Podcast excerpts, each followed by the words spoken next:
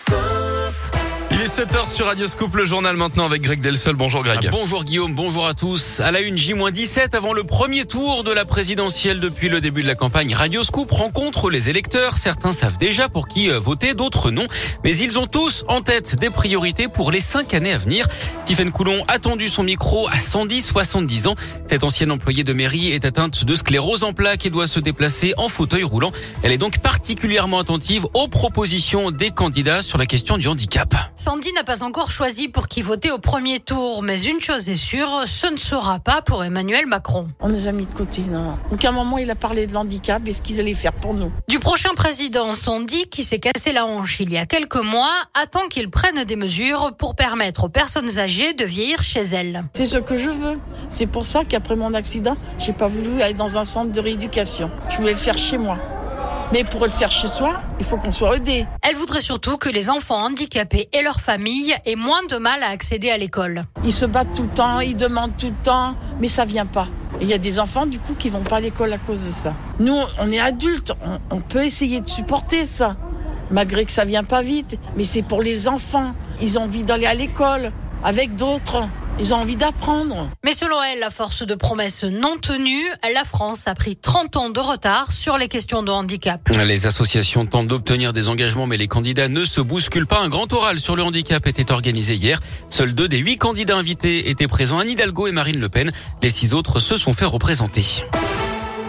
Journée de manifestation des retraités à l'appel de la CGT. Ils vont défiler dans une vingtaine de grandes villes de France et notamment à Lyon à partir de 14h depuis l'agence régionale de santé jusqu'à la préfecture. Ils réclament des, des augmentations de leurs pensions. Un cycliste percuté par un tramway à la Guillotière hier en début de soirée. Ça s'est passé vers 20h30 tout près de la place Gabriel Péry d'après le progrès. Le cycliste n'est que légèrement blessé. Il a quand même été conduit à l'hôpital pour des examens. Les circonstances de l'accident sont inconnues pour l'instant. Lui était l'accompagnateur cycliste de Grégory Doucet. Cet agent municipal de la ville de Lyon vient de démissionner après avoir été contrôlé ivre au volant d'une voiture de la ville fin février. Selon le progrès, il aura même eu un léger accident. Un incendie à Neuville-sur-Saône au nord de Lyon hier soir vers 21h30. Le feu a pris dans une maison de l'avenue du Parc. Deux personnes ont été légèrement intoxiquées mais n'ont pas été emmenées à l'hôpital. Elles ont été relogées par leur famille car la maison est partiellement détruite. Une quarantaine de pompiers ont été mobilisés. Retour sur la prise de parole du président ukrainien Zelensky devant le Parlement français. Hier, il a demandé de l'aide aux députés et aux sénateurs. Il a également critiqué les entreprises françaises qui continuent à faire des affaires avec la Russie. Renault, Auchan, le roi Merlin, à qui il demande de quitter le pays. Kiev appelle d'ailleurs au boycott de Renault. Dans la foulée, le constructeur a annoncé qu'il allait suspendre les activités de son usine de Moscou. De son côté, le candidat écolo à la présidentielle Yannick Jadot s'en est pris à Total Energy. Il estime que le groupe est complice de crimes contre l'humanité car il n'a pas renoncé à acheter du gaz russe qu'il juge irremplaçable. Total a annoncé une action en justice pour diffamation. Enfin, pour sauver sa monnaie, Vladimir Poutine exige désormais que les Occidentaux le paient en roubles et non plus en euros ou en dollars pour le gaz. Du sport et du foot féminin, c'est mal parti pour l'OL en quart de finale de Ligue des Champions. Les Lyonnaises battues par la Juventus 2-1 hier soir à Turin.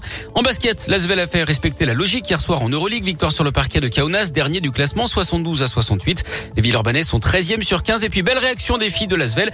Après leur défaite à Roche-Vendée le week-end dernier, les Lyonnes ont rebondi en dominant Charleville 78 à 75 hier à Mado Bonnet. Elles sont 3e du championnat.